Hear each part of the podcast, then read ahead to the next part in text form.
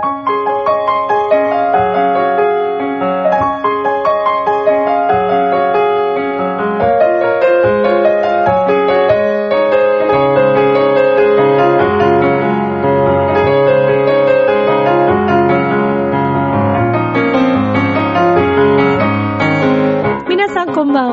チェルです。いかがお過ごしでしょうか？本日は4月の12日となります。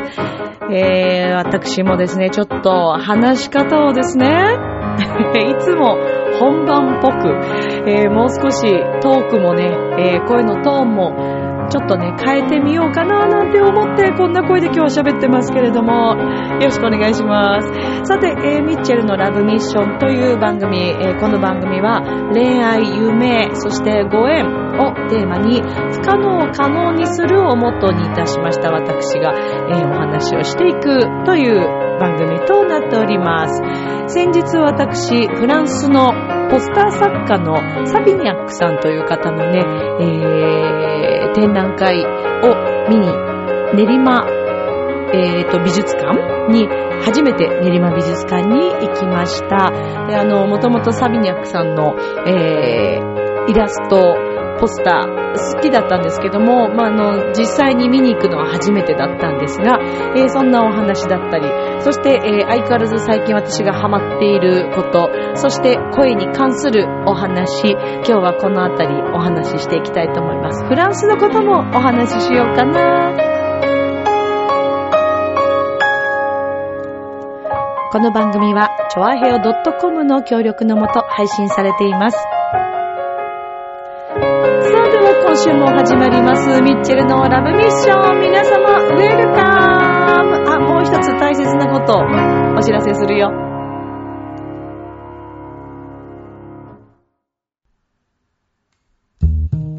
ねえ、楽しんでる？もしかして諦めたりしてない？チョアヘオ .com を聞いているそこのあなた、ミッチェルと一緒にラブミッション。皆様、改めまして、こんばんは、ミッチェルです。ラブミッション、ちょっと変えました。鼻声だったから。さあ、えー、だいぶ、ね、だいぶ声の方もいい感じになってきましたけれども、まあ油断はせず、これからもいろいろ気をつけていきたいと思うんですけれども、いろいろ考えてるよ、日々。でもいい経験ですね。すべてがもう本当にね、マイナスになることは何一つないという気がしております。むしろ、こういった経験があった方が、えー伝える仕事をする身としてはですね、必要だったりするわけですね。私の尊敬している、あのー先生、あの、音楽、こういった声のね、先生、他にもいろんなジャンルでいらっしゃいますけど、結構皆さん、あの、やっぱり声を壊したりすることもあったりして、で、そこで、あの、手術されたりすることもあったりしてね、で、そこで学んで、またそれを生徒さんに活かしてお伝えしているという方、結構いらっしゃいます。うん。でもね、そうじゃないと、まあ自分が実験台っていうのは変ですけど、ある程度そこは必要ですね。だから自分がいつも100%でね、調子いいばっかりだと、すぐにね、例えば調子が良くなくなってしまう方とかが、もしレッスンにいらっしゃった時にね、伝えるのが難しいもんね。だからすごくね、えーいい経験だったかなと思って、まあまたね、油断せずに、えー一歩一歩頑張っていきたいところではございますが。さあ、えー、私先日、サビニャックというね、フランスのポスター作家さんの、えー、展覧会っていうんですかね。行ってまいりました。あの、サビニャックさんは、いろんなあの、有名な、あの、まあ、広告、宣伝広告のポスターとかをね、えー書いている、ポスター作家さんとしても、フランスを代表するポスター作家さんとしても、あの、有名なんですけれども、あの、実際に私生で見に行くのは初めてだったんですね。で、あの、もともとうちのですね、私のあの祖母が、昔あの、絵を、油絵とかをね、習って描いていて、うちにも祖母が描いた、あの、大きな絵が飾ってあるんですけども、祖母は、そう、油絵だからね、あの、またちょっとサビニャックさんの方法とは違うのかもしれませんが、あの、なので、祖母が昔からいつもこう NHK の日曜美術館という、いろんな画家の方とか、えー、を紹介する番組があるんですけども、もう本当に長いこと何十年、えー、子供の頃からも毎週毎週祖母が見ていて、またまたまその時間に私一緒にいたりすると、まあ見ることがあるんですけども、そんなところから、まああの、サビニャックという、えー、この作家さん、あの、画家さんは、まあ知ってはいたんですが、絵の、絵も知ってはいました。サビニャックさんはですね、えー、っと、1907年ですね、11月6日に生まれた、えー、パリに生まれた方なんですけれども、94歳まで、はい、あのー、生前まあ過ごされて、2002年にお亡くなりになってますので、割と、まああの、最近まで、ね、えー、近年までご活躍されたポスター作家さん、ポスター画家さんなんですけれども、もう本当にあの、絵が可愛らしく、色彩感覚もとっても綺麗で鮮やかで、で、パッと見て、こう、印象的な、とてもユーモラスな、あの、絵を描かれるんですね。なので、言葉数がすごい多いわけでもなく、こう、パッと見て、えー、その宣伝がなんかこう、印象になるというかね。で、あの、すごく有名になった、あの、その絵というのが、1949年だそうですけれども、えー、モンサボン社の、あの、牛乳入り石鹸の、あの、広告が、あの、ものすごくね、えー、人気になって、えー、あの、ちょうどこの日曜美術館の中でも、この絵が、ね、えー、映されていましたけれども、もうとにかく可愛らしい絵なんですよね。夢があって、面白くって、あの、ペリエのポスター、あの、宣伝広告とか、えー、それから、オレンジジュース。あれかなオランジーナなんですかねフランスのね。あとはね、ルノーとか。もう本当に有名な大きなね、あの、メーカーさんの宣伝広告を、まあ、務められていて、私も何枚か、あのー、あ、エアフランスのね、そう、航空会社のエアフランスのポスターとか。で、もう、なんといってもポストカード私すごく好きで、いろんな画家のポストカード結構好きなんです。なので割とそういうのがあると、ついつい買いに行ったり買ってしまったりするんですけど、まああの結構私今家の中は、もともと好きなシャガールのポストカードとか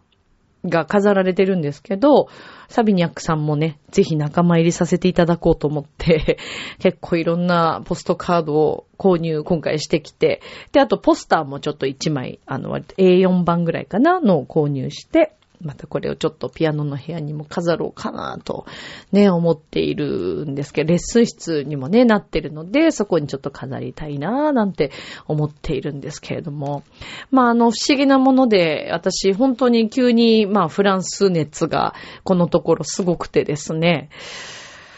まあ、それはね、やっぱりカルメンの影響がすごく大きいんですけども、カルメンはね、えー、ビゼーと言って、まあ、あの、フランスのが、あの、作、作曲家さんですけど、まあ、この話はもう何度もね、ラブミッションの中でもしてるので、今日は多くは語りませんが、で、なんかこう、フランスのものがすごくこう、目につくように、どんどんどんどん今なってきていて、今、フランスに行きたくて仕方がなくて、えー、もう私言い切りますけど、まだ決まってないけど、6月の末に、フランス旅行にちょっと一人で行ってこようかなというふうに思ってるんですね。で、まあ一番の目的としては、ビゼさんのお墓参りをしたいというのがもう一つの理由。そして、えー、憧れる、尊敬する歌手のマリア・カラスさんが、まあパリで、えー、晩年過ごされて、そして、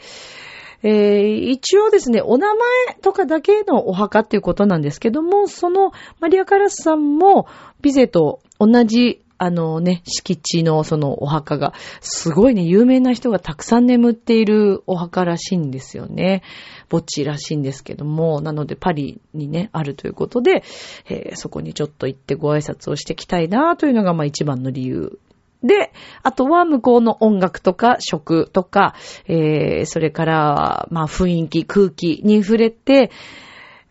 パリってどんな国なんだろうな。そして、ビゼがね、育った街、カルメンがどういうふうにできたのだろうかという、ちょっとインターネットでも拝見すると、ビゼとカルメンの旅にこう行ってきたっていうね、えー、方がブログで記事に書いたりしていて、どこで作曲したのかとか、そういったことを書いている記事もあったので、で、あの、その方が実際にこう旅行された先の写真とか、場所とかっていうのが載っていたので、そういうのもちょっと参考にさせていただきながら、ビゼーとカルメン、そしてマリアカラスの旅に行ってきたいな、なんていうふうに思っているんですよね。で、なんかそういうふうに思い始めると、いろんなところで、今度、パリのネタがですね、とかフランスのネタ？まあ、今回、サビニャックさんもそうですよね。あの、改めてフランス人ということで、あ、そうか、フランスの画家さんだと思って、えー、また見に行きたいなっていうのも思ったし、えー、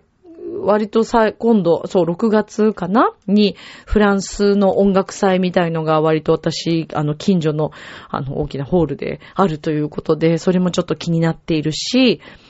うん。で、この間も街を歩いて、銀座だったんですけど、歩いていたら、フランス人の女性の方が、フランス語教室のチラシを私に、あの、そうなんですよ、手渡ししてくださって、あの、モジューっておっしゃったから、なんかつい、ん？と思って。一回ちょっとす、あの、チラシ私いただかないでちょっと会釈だけして、こう、スーッと言ったんですけど、今、挨拶、フランス語だったよね。そして、フランスの国旗のようなチラシを今持ってたなと思って、バックして戻りましたからね、私。それで、すいません、くださいって 言っていただいたというね。そうなんですよ。だからね、なんかこう自分で気になったりとか、あのー、していくとね、そうやっていろいろあの、ネタがこう入ってきたりするものなのかなと、面白いなと思ってます。なので自分の視野をね、広げていくというのは、自分自身が変わっていけば、見る世界が変わったり、受け入れるものが変わってくると、ね、そういうタイミングで、えー、いろんな情報が舞い込んでくるのかな、なんていうふうに思っておりますけどね。ねえ、どうなんでしょうね。まあ、6月、本当に行けるのかどうか、これはちょっと流れにね、えー、従って。そして、あの、9月13日の、えー、初めてのですね、リサイタルということで、えー、今、少しずつ動き始めております。まあね、あのー、場所とかね、メンバーとか、あの、お世話になる皆様も決まっておりまして、えー、ここからとね、どんどん詰めていくというような作業に入っていくわけですけども、もうちょっとしたら、チラシもね、あの、作って、えー、公表していきたいなと思っておりますので、ぜひインターネット上でまたあの宣伝をさせていただくと思います。私自身のあの気持ち、思いのこもった、えー、コンサートでもありますし、なんといっても、たくさんの方に、あの、ビゼの作品だったり、そして、えー、自分自身がね、夢見てきたことを、こう、あの実現させるというね、えー、会の瞬間に一緒に皆さんに立ち会っていただけたら嬉しいなと思っています。そして、それがまたね、皆さんの何か原動力になって自分の夢をね、実現するというところに、あの、つなげてもらえたら嬉しいなと思っています。なんといっても、支えてくれる仲間たちがもう心強くて本当に素晴らしい皆さんばかりで、えー、私も今からワクワクしているんですけれども、明日もね、ピアニストの同級生の、あのー、子にね、ちょっと会いに行くんですけれども、まあね、こうやって少しずつ、もうでもあっという間だよね。もう9月までまだまだなんて思っていたけれども、もう4月でしょ？だから本当にあっという間だなぁなんて思いながらね、日々を過ごしておりますが、はい。まあ、ということでね、まあ、フランスネタというか、うん、今こういった、あの、本当にいろんなところにね、フランスのネタが今私の周りにこう、どんどんどんどん舞い込んできていて、まあ本も買ったりとかしてね、えー、見たりしてるんですけれども、さあ、ちょっと全然話変わりますけど、私がその、まあフランスネタからちょっと飛ぶっちゃ飛ぶけど、まあ共通してるといえば共通しているというか、今ね、私お部屋の改造計画を結構しているんですね。で、えー、私一人でいろいろやってるので、そんなにまだお部屋が、そうですね、お部屋自体はまだまだなんですけども、お庭から今変えていって、やっと、やっとですよ。もうずーっとやりたかったんだけども、忙しいとか、そして、いろいろなんかね、変えていこうとするとお金もかかるしとか、そういうことを理由になかなかね、あの、作業しなかったんですけども、いや、もうね、ここらで変えようと。で、あの、うちの祖母がまたあの、すごくね、お花とかお庭大好きなので、あの、うちはちょっとこうサンルーフっていうか、ちょっとお庭のようなベランダになっているので、えー、ワンコたちのためにもね、そして祖母のためにも、何かお庭ね、いろいろこう手をかけていきたいなというふうに思い始め、そしてね、えー、今実現し始めておりまして、もうだいぶ整ってきて、そしたらね、これがまた不思議なことに、今までね、植木鉢で植木鉢でプレゼント植木鉢のプレゼントか。あの、花束はお仕事上結構ね、ありがたくいただけることがあるんですね。やっぱりコンサートとか、小学校、中学校、高校の公演に行くと、まあ、あの、花束をいただくんですけども、メンバーの皆さんは結構楽器を持ってるので、帰り持ち帰れないって言って。で、何か、そのメンバーの中で、最近子供が生まれたとか、誕生日とか、何かあるとその方にこうお花を渡したりもすることはあるんですけど、そのいただいたお花をね。でもそうじゃない限りみんな結構楽器があったり持って帰るの大変っていうのもあったりして、で、私はまあ衣装とかで一応キャリーケース持ってるけど、お花好きなので、あの、そのまま一応歌のお姉さんみたいなことで、そのままお花をいただくということが結構ありますね。で、あの、コンサートとか、えー、あとはそうだな、なんだろう。まあ何何かにつけてお花をいただけるという、もう本当にありがたい。でもこれも私が小さい頃から夢見てきたことで、うちの母親がね、まあやっぱりピアノの先生をずっとやってて、それを私はいつも見てきて、自分もコンサートの発表会のお手伝いとかちっちゃい頃からよくしてたんですけど、そう、裏方のね、お仕事のね、ちょっとこう、お手伝いとか、それからナレーションとかもやらせてもらってましたけど、で、そこで母がもう本当にすごい量の花束をもらって帰ってくるわけです。そういう時にね。あの、今はね、ちょっともう、あの、年齢もあれですし、ちょっとやめてしまいましたけども、すごい、あの、母もね、たくさん生徒さんが、あの、ありがたいことにいらっしゃってたので、いたので、いらっしゃったっていう、まあ、母のことなので、ね、いたので、そう、なのでね、すごく、あの、ありがたくね、そういう状況をこう見てきたんですよね。なので、子供ながらには、私もね、大きくなったら母みたいにこんなたくさん花束もらえる人になりたいなーってちっちゃい頃から思っていて、それがなんかこう今ね、そういう風になれたというのはとても嬉しいことなんですけど、だからやっぱりね、思ってることは実現するわけですね。で、そこに繋がっていくんだけど、まあその、ね、今だから庭作りにハマってるわけです。相変わらずだから今、その作るということ、あの、声をね、ちょっと調子悪くしてからずっと作るっていうことにこう着目して、えー、今まであまりやらなかったことをケーキ作りとか、そのね、木で何かを作るとか、えー、文字を書くっていうのもそうだし、いろんなことをやっている中の一つの作るとして、お庭作りがまああるわけですけども、だから土いじりとかもすごい久しぶりなんですね。子供の頃とか、まああの、実家はもともとお庭があったんで、一軒家でお庭があったから、祖母とかも結構目かけて、ね、あの手かけて、あの母とかも草むしりしたりとか、まああの、お庭でね、ワンちゃん飼ったりとかしてた頃もあったし、だから庭は常にこうなんか植物には触れてる環境でちっちゃい頃から育てたんですけど、まあ例えば一人暮らしした時とか、それからマンションに来て、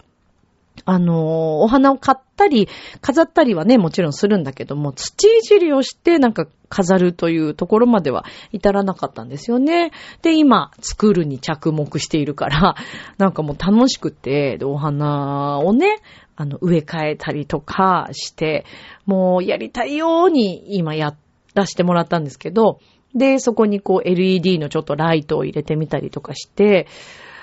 もう楽しくてしょうがないんですよね。で、もう祖母もすごく喜んでくれて、あ、お庭ができたって、お花が綺麗綺麗だからもう祖母がね、もういつもね、窓開けるんです。もう暇さえあれば窓開けてベランダに出ちゃうんですけど、まあそれは全然いいんですけどね。で、そんなことをしていたら、初めて鉢で、しかもすごい大きい鉢で、私言ってないんですよ。庭作りしてるなんて。その生徒さんに言ってないんだけど、その方もね、すごいお花が多いお家で、で、あの、ご自身でね、やっぱその方のためにお花屋さんがお知り合いのお花屋さん、浦安の方だそうですけど、またこれも偶然でね、全然都内なんです。大田区にお住まいの方なんですけど、浦安に住んでらっしゃるお花屋さんの方がご夫婦で、その方と昔から知り合いで、あの、大田区の方に、あの、お宅に伺ってて、お花作りを、お庭作りをしてくれている方がいると。で、そこで鉢植えとかもいろいろあるんですけど、またその鉢植えがとっても素敵なんですね。で、この間レッスンに行ったらもうすんごい量のお花が入り口のところから広がってて、わー、綺麗だねっていう話をしたんですね。そしたら帰りがけに、二つ三つ持っていきなよって言われたわけですよ。で、いやいやいやいや、そんなんもうとんでもないと。ね、その方のために一生懸命作ってくれたお庭だし、鉢植えだし、あもうそんないいですいいですって私何度もお断りしたんですけど、もうその方がね、もうこれだけあってありすぎて困るぐらいあるし、あの、ね、うちの、私のおばあちゃんのこととかも気にかけてくれて、あの、おばあちゃん喜ぶんじゃないのなんて言ってくださって、もう何、何度も、いいです、いいですと、いや、持ってきなさい、持ってきなさい、やりとりをして、なんで持ってかないのっていう話になって、いや、もうだって申し訳ないですよって言ったら、申し訳なくないし、もらってくれないと困ると。いう、そこまで言われたので、じゃあ、ということで、あの、二ついただいてきたんですね。で、それがまたとっても可愛くて、Facebook にも載せたんですけども、で、それをまたお庭に置かせてもらったら、もう本当に素敵で、もうまるで、あの、イメージはフランスのお庭なので、はい。フランスのお庭とか、フランスのベランダみたいなイメージで今作ってます。もうちょっとしたら、ちょっとそこを今度にお庭じゃなくって、キッチンをちょっと変えていこうかなと。もともとね、あの、引っ越してきたこのマンションが結構もう古い状態で、あのー、ね、えー、あまり何も変えずに入ったお家なんですけど、まあでもとっても綺麗なんですけども、でとにかくね、私この今のお家居心地が良くても大好きなんですね。えー、この MK スタジオがあるこのお部屋も今のお家の中にありますので、もう大好きな場所なんですけど、だから最近ね、一刻も早く家に帰りたくなってしまう。庭も見たいし、で、あと庭にメダカがはい。メダカが投入されました。もともと実家から持ってきた大きな鉢があったんですけど、その鉢の中にですね、えー、メダカたちが投入されましてですね、また可愛いんですよ。で、うちにはまあワンコ2匹と、あと、ちっちゃいお魚が、あの、まあ、熱帯魚というような形でね、泳いでくれてるんですけど、もうそれに癒されてて、最近あと、この葉っぱ、あの、鉢の、一応水槽か、水槽の中の、ちょっと木みたいなあるじゃないですか、葉っぱ。でも苔がすごい生えちゃうんですね。で、それ、割と私も仲良くしている、仲良くっていうか、結構お話しする、あの、金魚屋さんがいて、っていうか私ね、カインズさんにだいぶお世話になってますね。スナモって言って、あの、南砂にあるんですけど、もう、どれだけ行ってるんだろうっていうぐらい、そうです。あと、2階にね、靴屋さんがあるんですけどね、もうそこの靴屋さん、私もう大好きで、もうそこの靴しか履いてないです。もう自分の足の形にぴったりなんです。お店の方ともね、仲良くなってね、私のことを覚えててくれて、私の好きなブランドを も覚えてくれてて、でね、お値段もね、すごいリーズナブルなんですよ。で、結構セールもよくやってるし、だからもう目星つけておいて、で、なんかいろいろ出してくださったりするしね、もう本当にお世話になってるんですけど、で、そのカインズさんの熱帯魚売り場の方ともすごくお話をするんです。で、いろいろ教えてくださるので、聞いたりするんですけど、で、そこで伺いつつ、またこの間も購入してきて、ほんと親切なんですよ。あの、だからね、もし、金魚、熱帯魚、メダカ飼ってみようかなと思っていらっしゃる方いらっしゃいましたら、カインズのね、南砂店、スナモの、え、1階に奥にありますから、ちょっと私お名前がわかんないですけどね、あの、メガネかけたお兄さんがいるんですけどね。あの、女性の方もいい方ですけど、お兄さんすごい詳しいし、あの、すごいいろいろ教えてくれます。とってもいい方です。で、あの、うちのペットたちもですね、カインズさんでちょっと結構お世話になったりしてはい、カットしてもらったりとかしてます、たまに。シャンプーしてもらったりして。ね、またそろそろ、あの、上の子の方が、あの、ロングの毛の子なので、ちょっと連れて行かなきゃなと思ってね、もう、あの、夏に向けてね、ちょっとカットしてあげないとなと思ってるんですけど。そうなんです。まあまあ、そんなことで、ちょっと今ね、作るということに相変わらずハマってますけど、そういうふうにね、だからこれもまた引き寄せなのか、自分でそういうふうに何か、あの、新しい行動をしていくと、それに合う何かがこう起きていくっていうね、これも不思議ですね。だからこれもご縁かな、タイミングかなと思っているんです。さあ、そして、えー、最後にね、今日お話ししたいのは、このご縁といえばなんですが、えー、以前からね、あのー、チョアヘオ自体もお世話になってますけども、えー、類活、涙の活動とか、離婚式プランナーとしても、あのね、それを作った方、アイデアマンってらっしゃいますが、寺井宏樹さん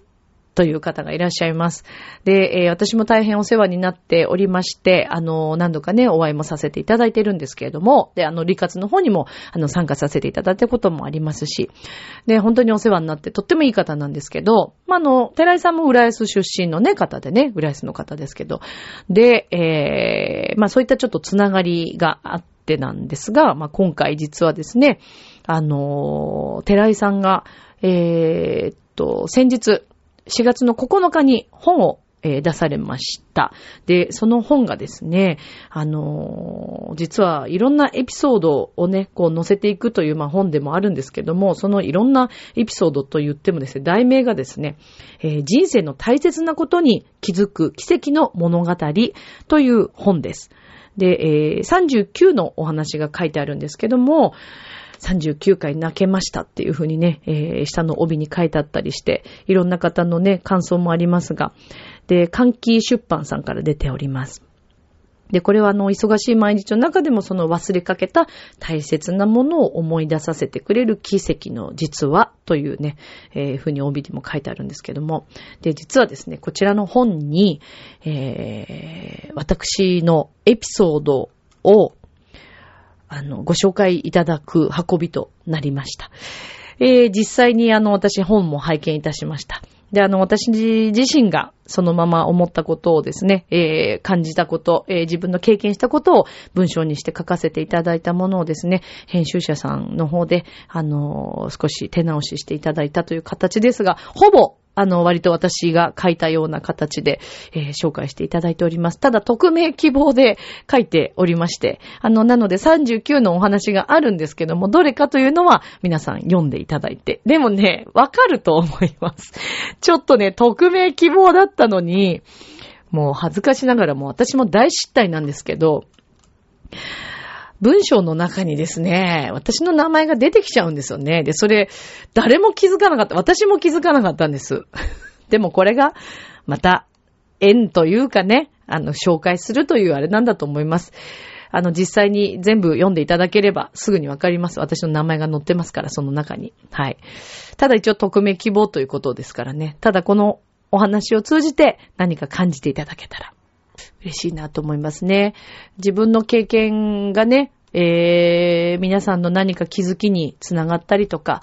えー、していただければなという思いで今回自分の経験を、あの、紹介していただくということを決断いたしましたので、私にとっても大きな一歩です。えー、たくさんの方に読んでいただくというのは本当に大きな一歩です。これでまた私も何か変わるのかなと思っているんですが、皆さんにね、一人でも多くの方に読んでいただいて、本当にいろんなエピソードが、あの、書かれておりまして、あの、いろんなことを感じる本だと思います。素晴らしい本だと思います。企画も素晴らしいと思います。ぜひ、あの、皆さん、読んでみてください。よろしくお願いいたします。そして、寺井さん、ありがとうございます。明日もスマイルで、ラブミッション。今日もありがとう、